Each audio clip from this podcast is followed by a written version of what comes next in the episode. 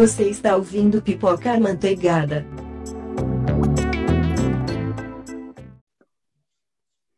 Tá gravando? Então, uma boa noite a todos. É, hoje nós estamos aqui reunidos mais uma vez para o nosso segundo episódio. Estamos aqui com a nossa editora-chefe, a Ana, ou Aninha, como vocês preferirem. Dá um salve aí. Oi.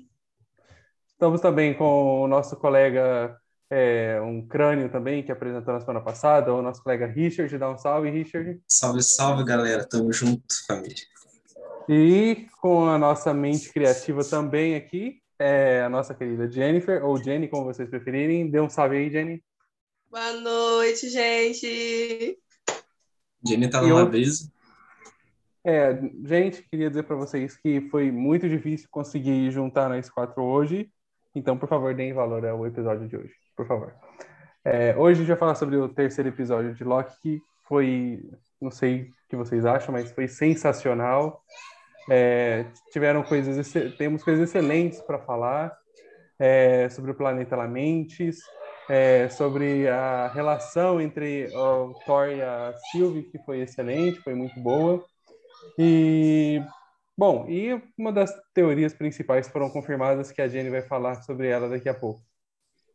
Para começar, é, o certo seria eu começar, mas eu vou jogar a bola para o Richard para perguntar a opinião. O que você acha sobre é, a ideia do planeta Lamentes? Como foi ah, ele chegar no nosso universo no- nessa série, nesse terceiro episódio?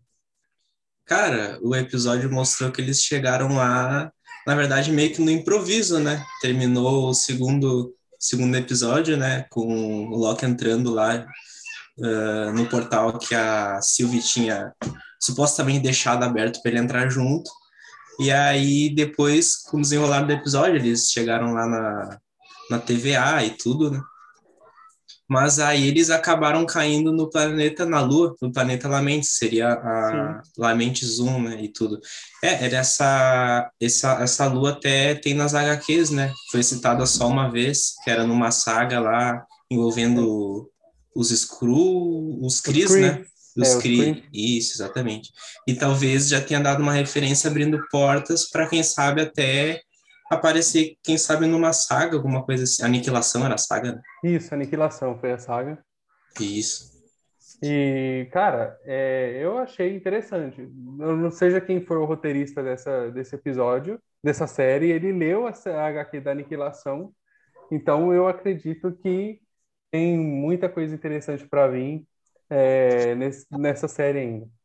Uhum. Ah, antes de eu falar sobre uma referência aí, eu queria que a Jenny falasse sobre ah, a teoria que foi confirmada sobre os funcionários da TVA e tal. O que que você tem para falar aí, Jenny? Eu acho que foi a teoria que eu mais estava esperando para ser confirmada, porque no episódio passado eu já tinha falado que, tipo assim, para mim era um tipo de humano da Terra, não humano do espaço.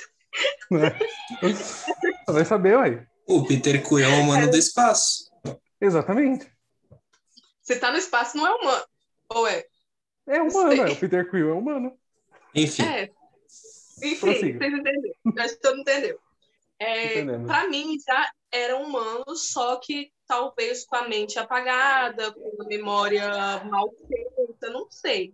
Só que foi muito legal descobrir pela Sylvie que eles são outro, outras variantes, outras variantes do tempo, e que elas só não lembram da vida na Terra, mas que aconteceu.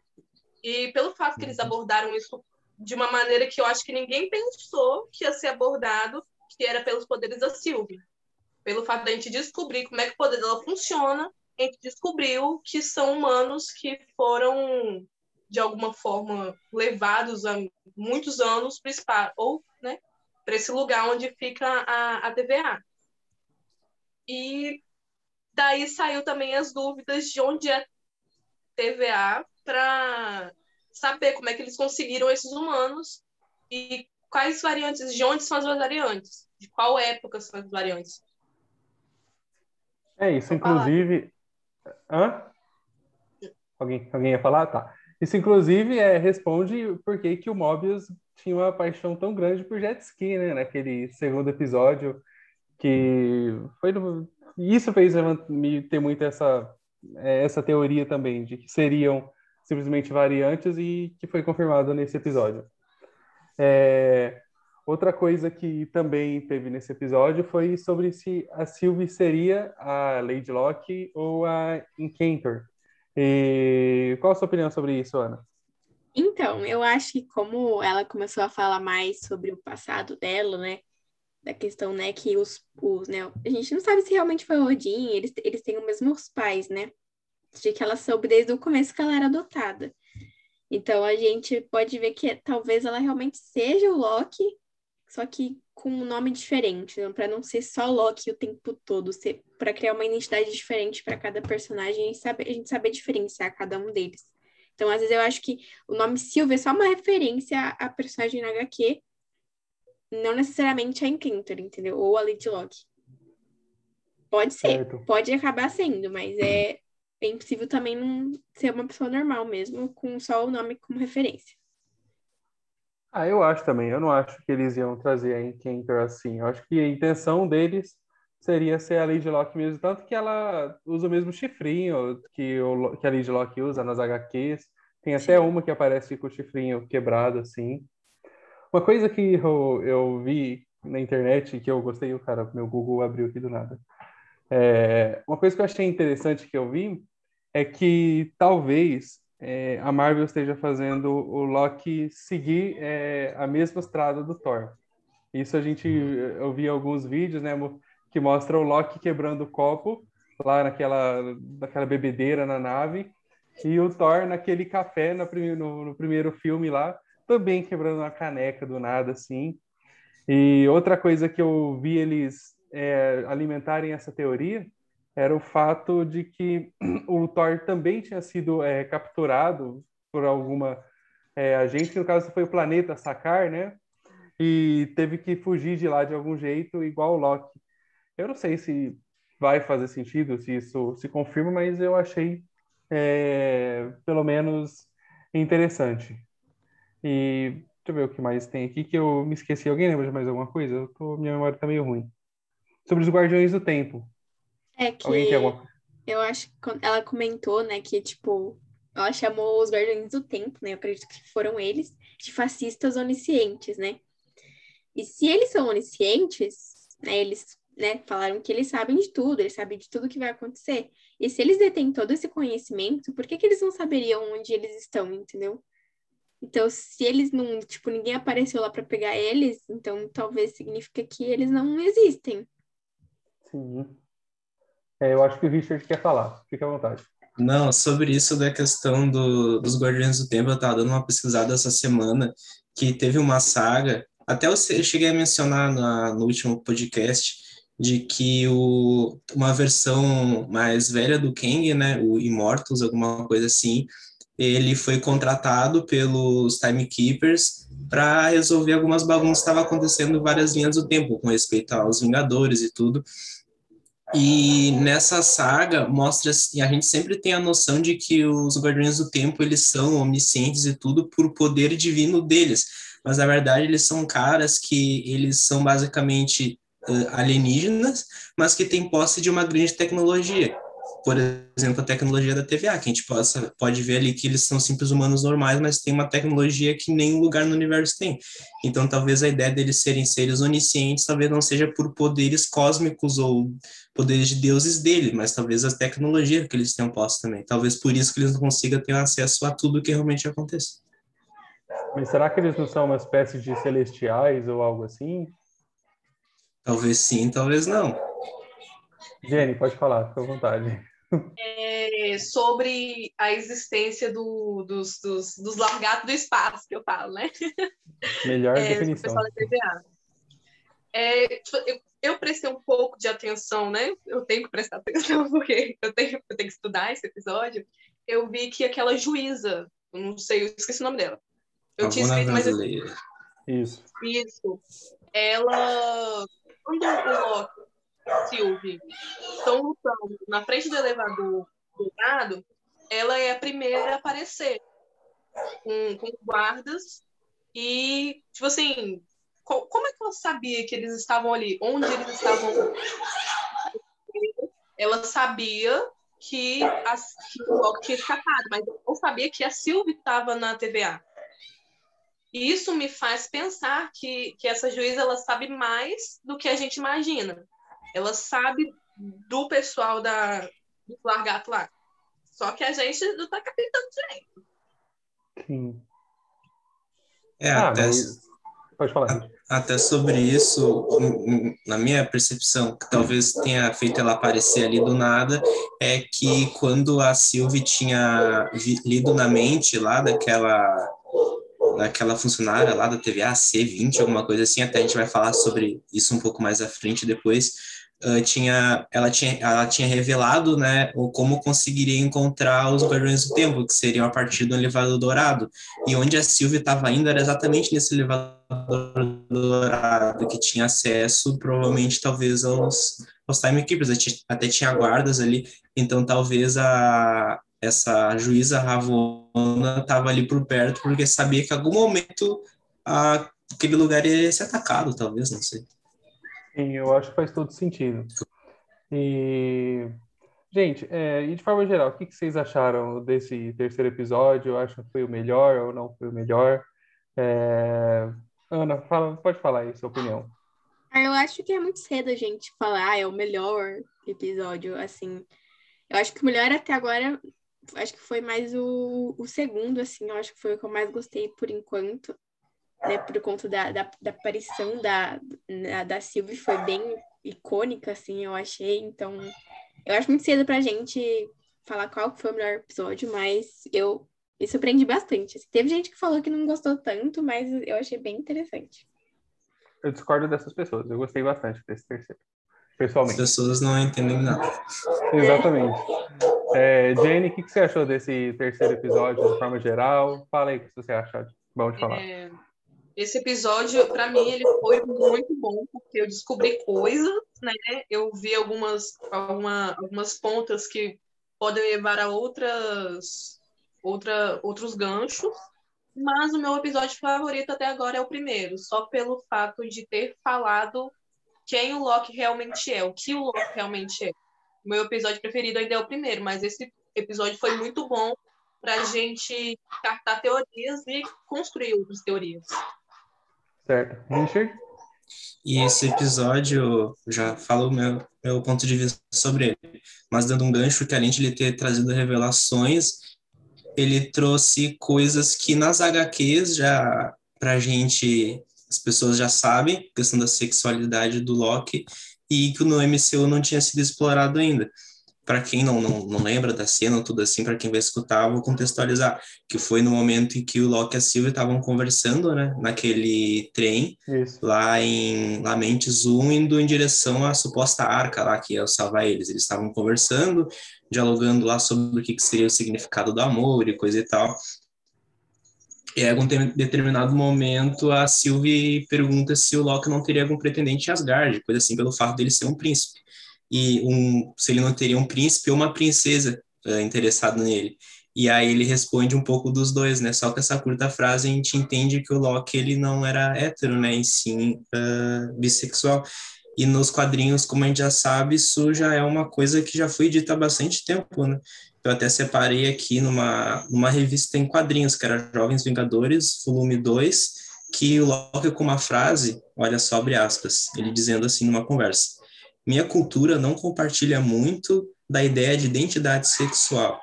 Atos sexuais é isso só. Então, tipo assim, foi uma coisa bem sutil, mas que ele já revelando a sexualidade dele.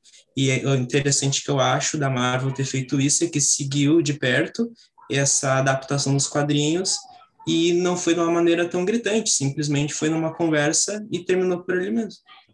Sim, não precisou. é, Quem quer falar, Ana? Pode falar. Eu acho que também é importante a gente falar que a gente viu muita química entre os dois personagens, né? Sim. Entre o Loki e a Sylvie. Então, não acho que talvez exista talvez um romance, pode ser, mas eu acho que foi bem uma química bem engraçada, um, um- par bem inusitado, assim. Eles sempre brigando um com o outro e dando risada. Foi bem, bem interessante. Olha, tem séries aí que passam temporadas e não conseguem fazer dois personagens ter uma química igual o Loki e a Sylvie tiveram nesse episódio. Sim. Jennifer, você queria falar alguma coisa? Você levantou a mão? É, eu tava falando, falando sobre a sexualidade do Loki, né? Que não foi uma coisa escandalosa, porque depois do episódio, né, tem aquelas, aquelas críticas na internet e não foi uma não teve aquela crítica escandalosa falando que falando mal do personagem e falando que fizeram uma coisa errada, pelo contrário, veio muitas críticas boas e achei, tipo assim, a naturalidade foi muito legal de como abordaram isso. Não foi uma coisa ridícula, escandalosa, onde os outros vão achar ruim. É porque, Sim. né, eles não gostam nem ver. Sim. Mas eu achei legal a abordagem deles. E sobre a Sylvie e o Loki, eu ainda acho que não vai acabar em casal. Eu acho que eles vão ser uma dupla, tipo assim, aquela dupla dinâmica muito maneira. Só que eu De acho que não vai amigos, né? acabar em casal, não. É, talvez seja uma amizade muito legal, né? Talvez seja se encerre por aí. E eu acho que sobre o terceiro episódio é isso. Alguém tem mais alguma Eu acho que consideração que eu tenha só faltou a gente falar sobre a questão, né, que no primeiro episódio a gente viu o Loki não devolvendo a joia do tempo, né? Isso, E no nesse terceiro episódio a gente viu aquela parte que a torre tá caindo e ela volta pro lugar rapidamente. Às vezes a Isso. gente pode ser né, o poder dele telecinese, né? Que eles podem. O, o Loki pode ter usado a mente dele, mas pode ter sido outra coisa. O que, que você acha, Richard? Cara, eu tenho dito para vocês desde o início, e acho que minha teoria está se confirmando, que eu acho que ele está com posse da joia do tempo. O, o que confirma a minha tese é que, primeiro, não mostrou ele devolvendo a joia quando ele estava lá conversando com o Casey, né? Aliás, o Casey solaria o Thanos, são Com aspas certeza. aqui, totalmente, totalmente. totalmente. E não mostrou ele devolvendo, e faria sentido ele, se ele tivesse com posse da joia, ele não ter usado até então, mesmo nas missões que ele saiu com a TVA, ah, porque ah, é a maior arma que ele tem. Então ele seria facilmente capturado. Ele talvez supostamente teria usado a joia numa situação entre vida ou morte. E até dá a entender que ele tenha usado alguma coisa com relação ao tempo, fazer voltar no tempo, por causa que o prédio voltou no lugar, né? O que, que tu acha? Então, eu acho que é bem impossível isso ter acontecido, já que não é a primeira vez que a gente viu ele pegar alguma coisa e não devolver. E a gente às vezes não percebe, né? Como foi no primeiro episódio que ele pegou a, né, o, o- a bússola, o cronômetro do Morbius sem a gente nem notar. Então é bem impossível isso ter acontecido, né? Porque é, tu- tudo existe uma possibilidade, né? Ele Com meteu certeza. uma de a Sunny Lupin lá, roubou os bagulhos. É, então. E o Nossa, Loki, o Loki é super inteligente, então não duvido de nada. Caramba.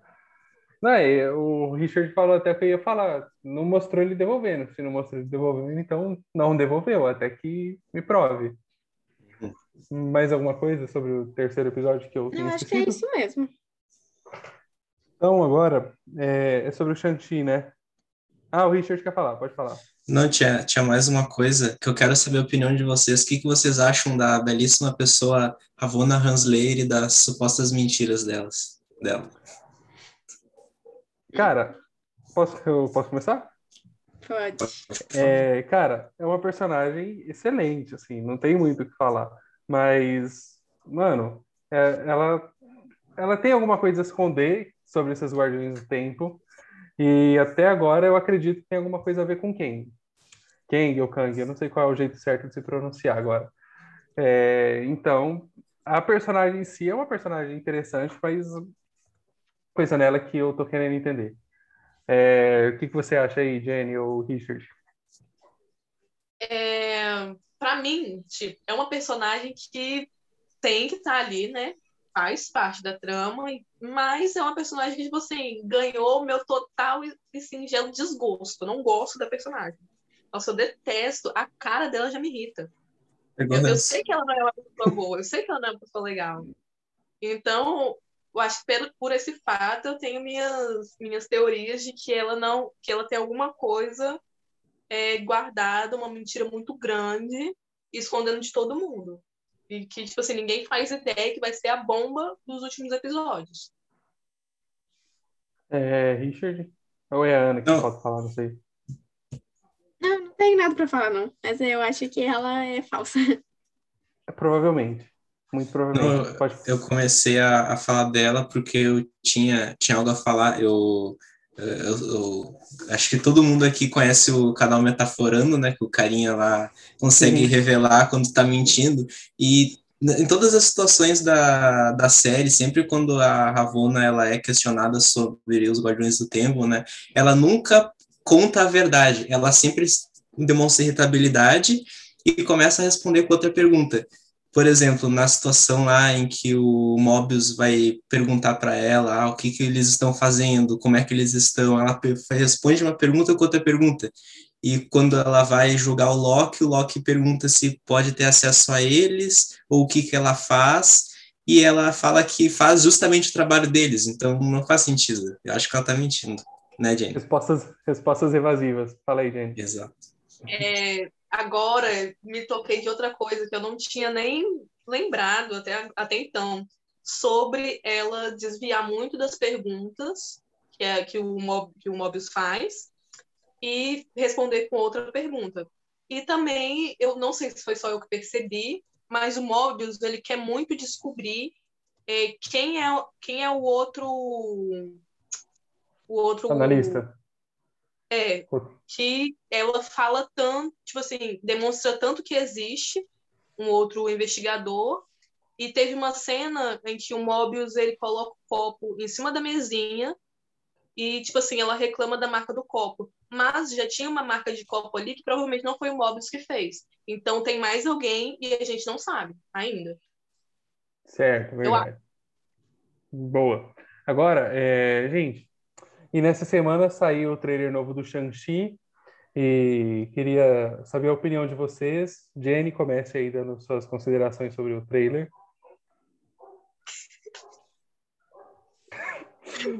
Seja rápido, mulher, A Jenny nem viu o trailer. ah, não viu o trailer? Ah, que bom. Então, então a gente Ana, fala, como... então. A gente... Gente, é? é porque eu não vi, eu não vi o trailer porque não me chamou atenção. Tipo assim, eu amo os filmes, amo os filmes que fazem, só que não me chamou a atenção, não foi aquela coisa, ah, eu, eu devia ter visto para comentar sobre, só Você que... é uma vergonha. Quê? O cara é, é, é, um... Eu sou a vergonha do pipoca manteigada, eu sou a vergonha. Ok, então vamos ouvir o que a Ana tem a nos dizer. Temos pouco tempo. Então, é... eu vou tentar dar uma resumida, porque a gente tem pouco tempo, então o que a gente percebeu no trailer foi a adaptação dos Dez Anéis para Dez Argolas, né, nos braços, para ficar acho que, mais moderno e para as lutas ficarem mais interessantes também, né? Que ficou bem, bem mais bonito visualmente. E o que, que você acha, Pedro, também dessa, do treinamento que a gente viu no trailer? Cara, o, o trailer mostra algumas cenas de treinamento que eu achei interessante. A gente consegue enxergar dois momentos no, no treinamento do Shang-Chi. A gente consegue enxergar um momento onde ele treina com o pai dele, que a gente vê umas imagens um pouco mais escuras, né, um pouco mais frias e tal, é, que provavelmente dá a entender que o treinamento com o pai foi um pouco mais rígido. E a gente vê ele treinando com a mãe dele em um outro momento. Ah, pelo menos acredito que seja a mãe, aquela mulher, né? Treinando ele em um ambiente assim bem mais leve e que provavelmente tem a intenção de dar o máximo de habilidades possíveis para que ele possa, é, como é que se diz? É, é ficar no, no, lugar do pai dele, digamos assim, né? Eu achei, eu achei interessante. Richard. O sucessor, né? Isso, é. Eu esqueci, me fugiu essa palavra. Sua opinião? Considerações? Cara, eu tô muito hypado por esse filme do Shang-Chi. Os dois trailers foram muito bons, na minha opinião. Cenas de luta, tudo, assim, nível aquela luta lá do do, do, abominável, luta do abominável. Tá, mas enfim, tá. Uh, lá no final do trailer, né, que mostrou supostamente o mago e o abominável, né, o vilão do Hulk lutando dentro de um, de um ringue, alguma coisa assim, né. E finalmente, depois de bastante tempo, uh, que mais de oito anos, alguma coisa assim, dez, onze anos, vai reaparecer esse vilão que foi mal aproveitado, né? V vamos ver. Diz que pode aparecer também na série da She-Hulk. Né? Aliás, eu acho que esse filme vai ser um presente para os fãs de Mortal Kombat que foram assistir o filme do Mortal Kombat e não teve nada de Mortal Kombat. Foi realmente triste. Porque aquela cena que o Abominável luta com o Wong, aparentemente, aparenta ser como se fosse um tipo de um campeonato. Eu acho que talvez seja muito legal. E temos mais alguma coisa? Temos muito temos Eu tenho, quanto tempo ainda? Mais duas coisas para falar rapidinho. Fique que seria que a gente percebeu que o Shang-Chi tem um ódio bem grande pelo pai dele, que isso pode ter provocado pelo fato de que ele talvez tenha mandado matar a mãe dele, né? Porque a gente não vê mais ela no, no trailer depois quando ele tá adulto, então pode ser que ela tenha mor- morrido de- dessa forma, ou pode ser outra coisa, mas eu acho bem impossível, né? Porque Sim. o pai dele é um terrorista, então é muito possível ele não, não ter nem tido Acho que é amor pela mãe do, do, do Shang-Chi. Sim, olha, é, esse trailer nos deu- mostrou muitas coisas e quem não assistiu igual a Jane, por favor, assista que que tem muitas coisas interessantes, a fotografia é excelente nesse trailer. Sim. Mais alguma coisa, gente? Eu acho que E só isso. também tem aquela mulher que a gente viu que tá conversando com ele, fala que ele parece com a mãe dele também, por mais que ele odeie com o pai dele, né? Sim. Então, e, e no final do trailer a gente viu um dragão no lago, né? Né, Provavelmente Sim. na luta final, provavelmente é no final do filme, essa, esse, esse- quando esse dragão aparece. E também tem muita gente falando que talvez essa mulher seja a forma humana do dragão, já que nos quadrinhos os dragões eles tinham formas humanas. Então eu acho que Nossa, há pro- possibilidade assim de uma revelação. Sim. essa eu não tinha ouvido, mas interessante. É Então, é isso. isso. É isso. É isso, pessoal. Então a gente encerra o nosso podcast por hoje. Obrigado a todos que ouviram. E é nóis, galera. Até semana que vem. Até. Tchau. Falou. Tchau, gente. Tchau! Falou.